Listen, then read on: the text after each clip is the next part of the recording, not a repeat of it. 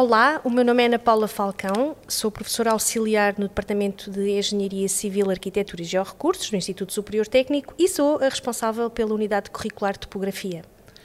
Oh, professor, o que é que nós temos aqui à nossa frente? Bem, temos uma pérola do ponto de vista de, de, dos instrumentos da topografia de, e da geodesia, que é um nível conhecido como o nível brito limpo.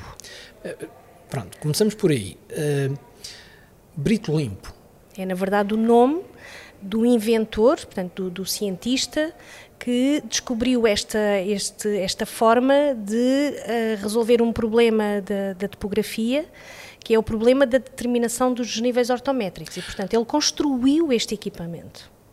Há o problema e há a solução, já lá vamos. Primeiro, então, quem é que foi Brito Limpo? Sim, o Brito Limpo, uh, na verdade, foi um, uma pessoa do, do Exército, não é? Portanto, foi um militar de carreira que nasceu em Barcelos em 1829 e morreu em Lisboa em 1891.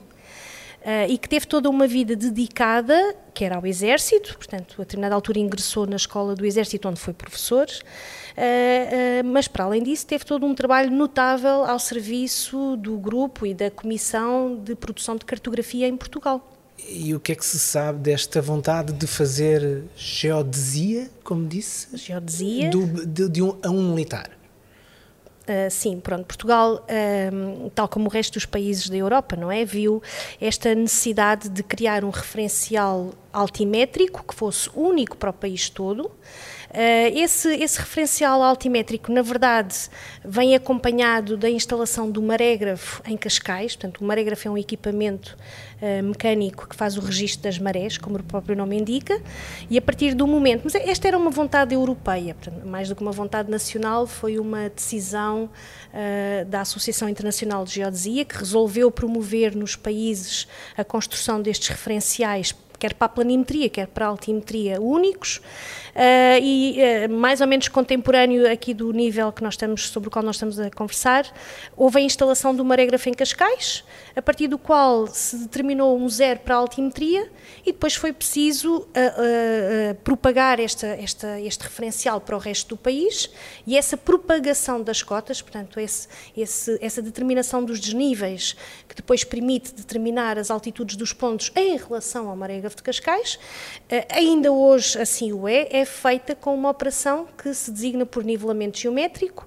e esse nivelamento geométrico é feito por um equipamento que é um nível óptico e este é um exemplar, talvez do nível óptico mais, mais único e mais brilhante que nós, que nós utilizamos ou utilizamos e feito por um português. Isto é absolutamente notável. O que é que mais sabemos de Brito Limpo? Não sabemos muito. Sabemos que foi casado, que teve três filhas, uh, que os, os, os genros, alguns deles tiveram papéis importantes uh, ainda uh, nas áreas geográficas, portanto é, era uma pessoa abastada do norte, na verdade já, já vinha de uma família com, com, algum poder tirou o seu curso de matemática em Coimbra, uh, ingressou depois na escola militar e depois teve todo um, um, percurso absolutamente notável também do ponto de vista militar, não é? Portanto, teve várias condecorações, sou muito agraciada uh, pelo, pelo trabalho que foi desenvolvido e a determinada altura foi convidado pela Comissão de Produção da Cartografia para ingressar e foi uh, chefe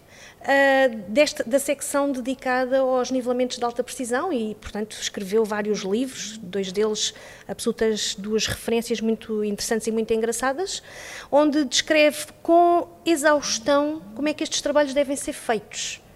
Uh, isto num, num, primeiro livro e num outro segundo livro tem uma coisa muito engraçada que é ter um comparativo com outros países, como é que os outros países fizeram e os resultados que obtiveram e o que é que nós obtemos com o nosso nível e os resultados que vamos obter, portanto, tudo isso está escrito, é muito engraçado. Com que problema é que Brito Limpo se deparou? Uh, portanto, há, à data estas leituras, e, e, como eu disse, ainda hoje são feitas assim. Portanto, vou começar, se calhar é preciso começar por explicar como é, que, como é que este desnível é determinado ainda hoje, não é? Portanto, basicamente são colocadas umas miras, que são umas réguas uh, graduadas que devem ser colocadas na vertical, mas podem ser feitas de materiais muito distintos, mas na altura seguramente eram, eram em madeira. Hoje em dia nós já temos noutros materiais com outras propriedades, uh, e essas miras são colocadas no extremo de um lanço onde num desses extremos nós temos um ponto de cota conhecida e no outro o ponto cuja cota nós queremos conhecer. Uh, e o nível óptico o que vai fazer é, é um aparelho que deve trabalhar unicamente no plano horizontal e vai permitir efetuar leituras para essas miras, quer para a posição inicial, quer para a posição final, e como é um, um instrumento que trabalha a, somente no plano horizontal, a diferença das leituras dá o desnível entre as duas miras. É o mesmo problema. Hoje em dia nós temos este problema e resolvemos este problema com, este, com esta mesma operação, com outros equipamentos, é certo, mas uh, com esta mesma metodologia. Qual era o problema principal? É que para assegurar o plano horizontal, e isto também ainda é verdade hoje em dia, nós utilizamos níveis.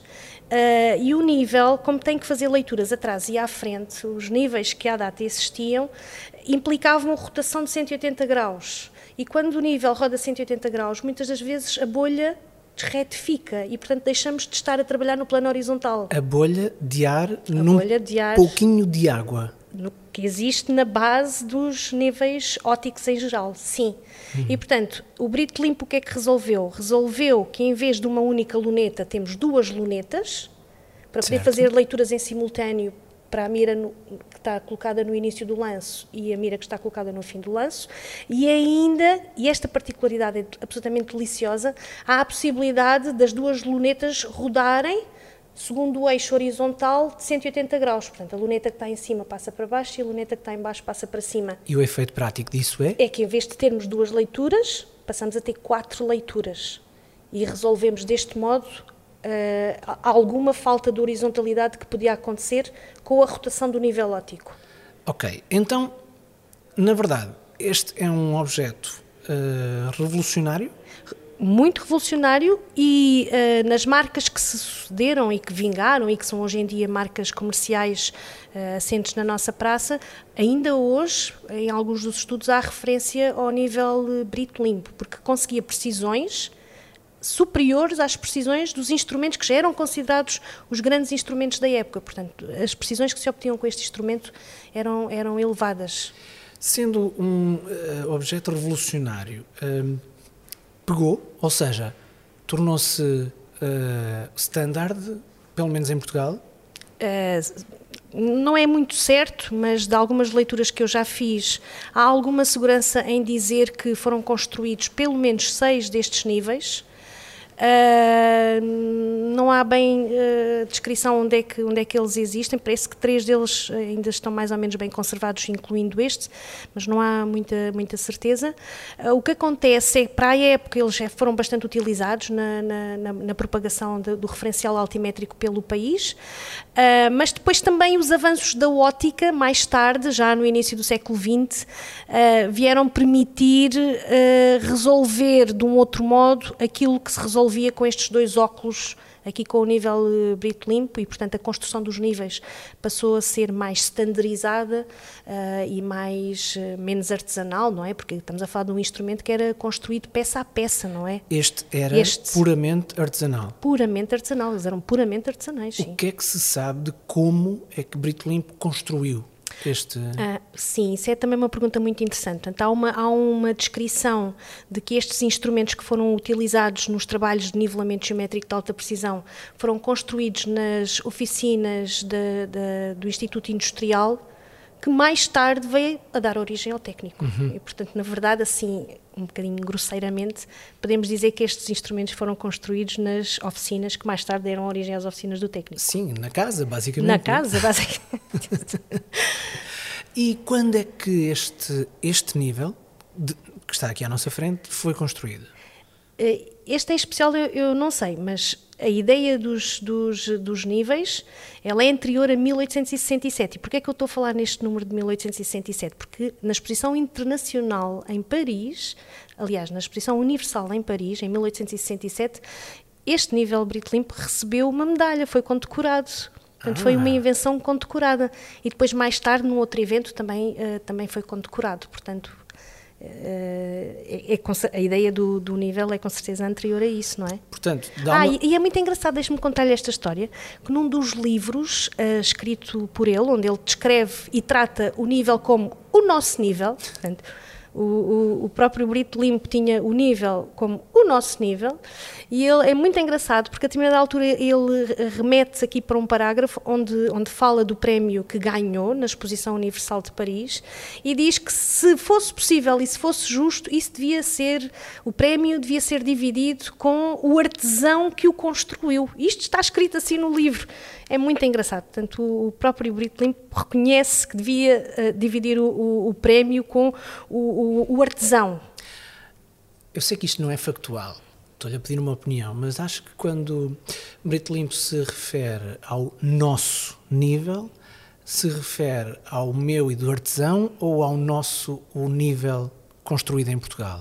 Bem, sendo ele um militar de carreira e sabendo que levava com certeza muito a sério uh, este, este propósito da nação, era o nosso que também é o nosso hoje em dia, não é o nosso de Portugal, mas talvez no seu íntimo fosse mesmo o seu nível brito limpo. um, depois de, de, deste, uh, isto fez escola ou os níveis óticos uh, foram para uma outra filosofia? Ou seja, continuaram a ser construídos desta forma ou continuaram a ser construídos de uma outra forma mais uh, simplista, porque esta parece-me bastante elaborada, Uh, ou foi um misto das duas coisas? É um misto das duas coisas, na verdade. Portanto, houve. Início do, do século XX, houve grandes desenvolvimentos ao nível da ótica. E um nível ótico, como o próprio nome indica, é um nível que vive muito da ótica. Uh, e, portanto, com esse avanço que houve, foi possível resolver alguns problemas, como este que eu estava a contar da, da, do erro da colimação, que é assim o seu nome, não é? Uh, foi possível resolver este problema com, uh, de um outro modo, com, com, trabalhando mais do ponto de vista da ótica e das lentes. Uh, e, portanto, de algum modo, este tipo de, de, nível foi tomado como referência, serviu de base a outros que foram desenvolvidos já segundo outros princípios. E depois as grandes marcas, as marcas suíças, uh, também uh, começaram aqui num processo mais de, de, de fabricação em série, portanto, uh, hoje em dia os equipamentos têm o mesmo princípio óptico, mas efetivamente é uma outra abordagem, não é a abordagem do instrumento de artesanato, vamos lhe chamar assim. O que torna então este nível ainda por cima, diz que em princípio só terão sido feitos seis ou pouco mais. Sim o que torna este nível numa peça ainda mais rara, porque sim, sim.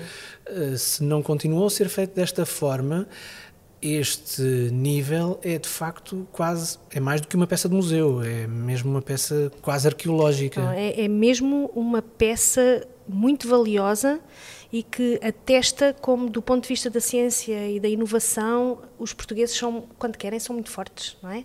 E uhum. foi, isso, foi isso que ele fez. Ele precisava de um instrumento para resolver um problema e ele pensou como é que haveria de construir esse instrumento.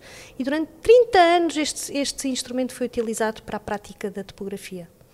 E acha que ainda hoje, se fosse para a rua com ele, tiraria boas leituras, leituras exatas com este nível? Bem, hoje em dia já temos outras, já temos eh, outros instrumentos, naturalmente. Claro. Os, os, próprios níveis hoje em dia já são têm um outro princípio, já têm o princípio do são os níveis digitais, não é, com reconhecimento de, de padrão e portanto o que fazem já é as miras que estávamos a conversar há pouco agora já não são miras graduadas, não é? Uhum. Uh, já, já não é nesse domínio que nós estamos, mas são miras, são chamadas miras código de barras. Tem uma espécie de um código de barras e os equipamentos, os níveis ópticos estão equipados com dispositivos que fazem reconhecimento de padrão, um bocado como se fosse um código de barras mesmo, Sim.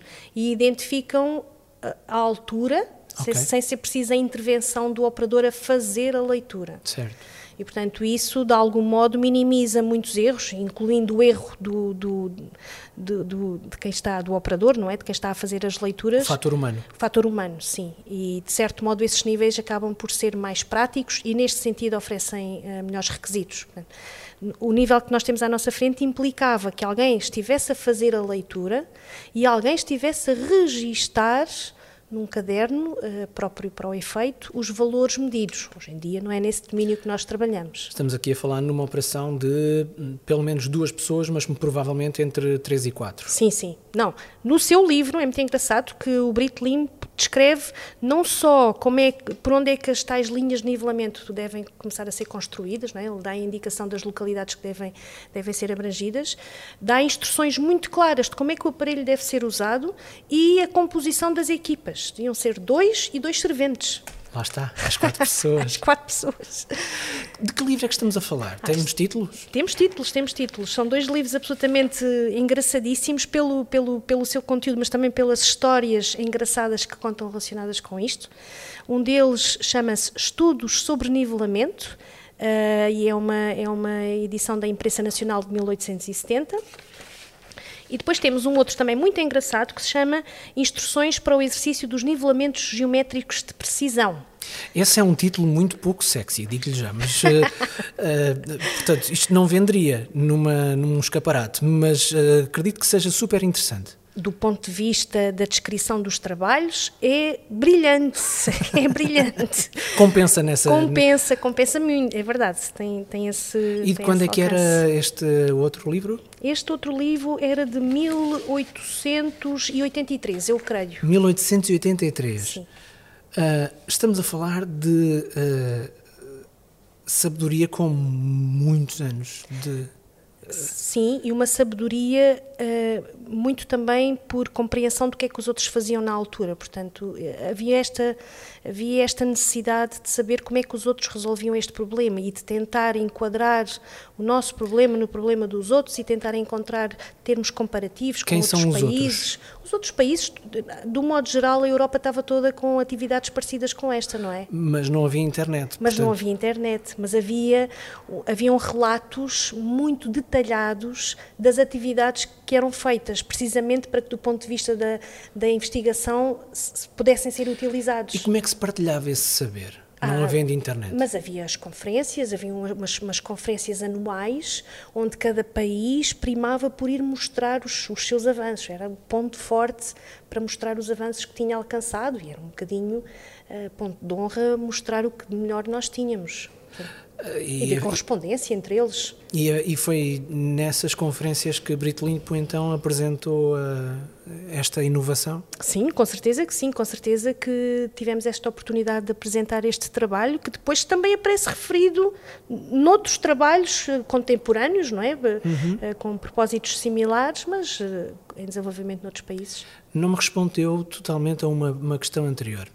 Uh, Certo, concordo que hoje em dia os recursos que temos que são mais uh, certinhos, uh, são mais exatos e com menos necessidade. Agora, se por acaso tivesse que ir uh, para o terreno fazer medição, nivelamento neste caso, com este nível, acredita que ainda teria algum grau de precisão ou é agora deixamos-lo repousar porque é só uma peça de museu?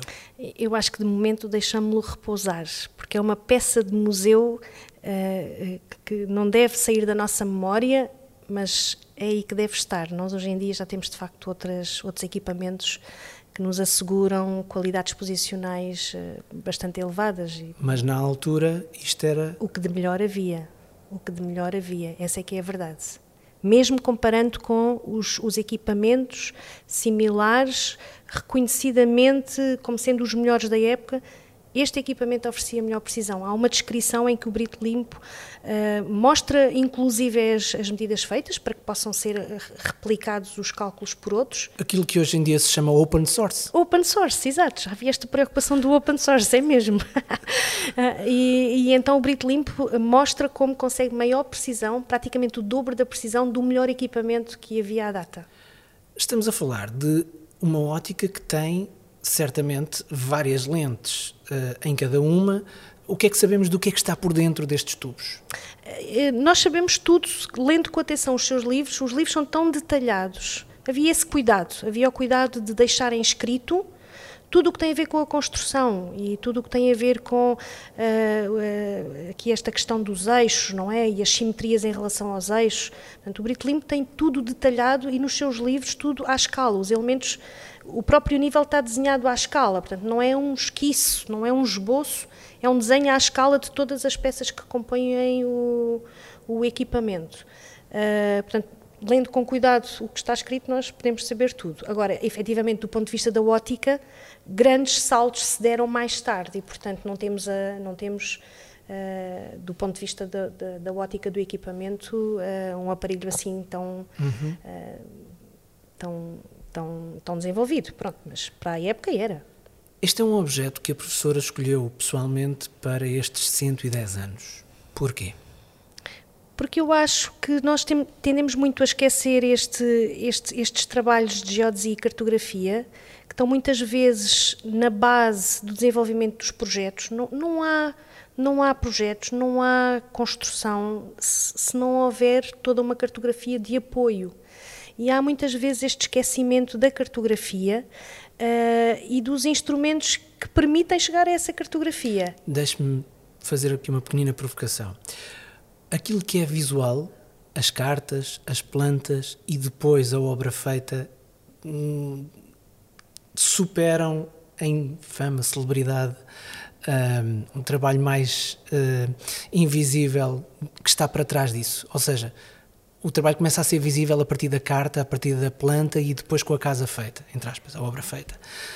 Mas antes há trabalho feito. E há é? muito trabalho feito. E é esse trabalho antes que é invisível, e eu concordo, que permite depois alcançar os bons resultados lá mais à frente. É preciso que o trabalho montante esteja bem feito. E é por isso que eu gosto tanto destes equipamentos. E eu, eu vou também dizer mais uma coisa que tem a ver com o facto destes, de, de, destes instrumentos uh, serem, serem muito trabalhados no curso de Engenharia Geográfica, que faz precisamente este ano 100 anos.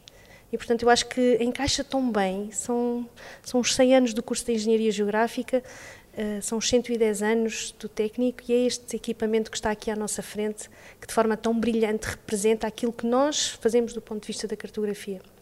E representa também, pelo menos na sua opinião, um, uma, um espírito muito português, eu diria, de, podemos dizer que é o do desenrasque, mas neste caso, que representa bem esta coisa muito portuguesa de que há um problema para resolver, vamos arranjar a forma de o resolver. Sim, sim, eu acho que sim. Tá, isto é, um, é, é, cultural, não é? Está nos nossos genes. Vulgo desenrasque, vá, mas. Mas neste, nesta altura era um desenrasca mais, mais, muito, mais bem pensado. E com, muito mais científico. Muito mais científico, com tempo para ser pensado. Tudo era exaustivamente descrito para que não houvesse margem de dúvida de como é que era feito. Portanto, neste caso é um, é um, é um desenrasca com algum, com algum saber, não é o desenrasca que depois acaba por correr bem faz lembrar um pouco uh, os avanços científicos que hoje em dia ainda se vêem, assinados por portugueses. Uh, não são muito vistosos a nível internacional, ou pelo menos não na, na literatura e não na, na, comunicação social, e no entanto há quase sempre um português a assinar o projeto, ou pelo menos a fazer parte da equipa. É um pouquinho isso que Limpo seria? Sim, é um, é um pouquinho isso. Sinto mesmo como isso que acabou de dizer é mesmo um pouquinho o nível Britlimp, que é muito pouco conhecido até dos portugueses. Eh, os portugueses não conhecem, não, não conhecem o nível Britlimp e não conhecem seguramente uh, Britlimp. É muito verdade. E não se sabe nada dos outros. Vá, diz-me que há três que, estão, que estarão uh, mais ou menos em condições. Outros três perderam-se para todo o sempre, não se sabe não nada. Não se sabe, não há muito conhecimento onde, onde é que estes instrumentos possam estar talvez até agora esta nossa intervenção possa dar, esse, dar, dar essa ajuda, não é? Não... Sim, porque há pessoas que poderão ter algo assim e não saber o que é sim. e não saber porque é que sim, lá sim. tem uma coisa velha em casa, talvez. Sim, sim. Até o nosso próprio nível Brito Limpo fez parte do nosso acervo, mas nem sempre lhe foi dado o reconhecimento que ele, que ele, que ele tem. Já agora, dentro do técnico, o que é que se sabe do percurso deste, deste nível? Esteve sempre bem guardado? Esteve perdendo, perdido durante algum, durante algum tempo? O que é que se sabe? Uh, aqui a nossa escola e em especial aqui o nosso departamento, nós temos uh, um acervo muito grande a este nível de equipamentos de geodesia e topografia e temos uma, uma coleção muito boa de, de, equipamentos. Mas nem sempre se percebeu que este era o nível Brito Limpo e durante algum tempo ele teve no acervo junto com os outros, mas sem o destaque que, que, lhe é muito merecido. Só mais recentemente é que ele ingressou aqui as peças do, do Museu de Civil de uma forma mais eh, permanente, porque até uhum. então não, também não era verdade isso. Uhum. Estamos aqui num campo que pode não fazer parte da entrevista, mas pergunto: uh, onde é que seria desejável continuar este, este nível ótico? à vista de todos ou bem guardado? É uma pergunta muito difícil, mas eu diria que à vista de todos. Sem grande convicção, mas eu diria que à vista de todos é uma peça de museu. É uma peça de museu e é no museu que deve estar. E mesmo sendo uma peça de museu, acha que ainda ensina alguma coisa aos alunos do técnico? Sem sombra de dúvida. Os, os alunos, uh, sempre que temos essa hipótese, uh, temos visitas regulares com eles ao próprio, ao próprio museu, os, em especial os alunos que frequentam a, a, unidade curricular de topografia, e eu faço muita questão de, de lhes falar sobre, sobre este nível e, e chamar a atenção para a importância que o nível teve, sim. Sim, sim, sem sombra de dúvida. Eu acho que merece destaque, sim.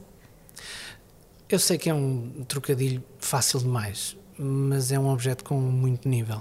É, é realmente de nível.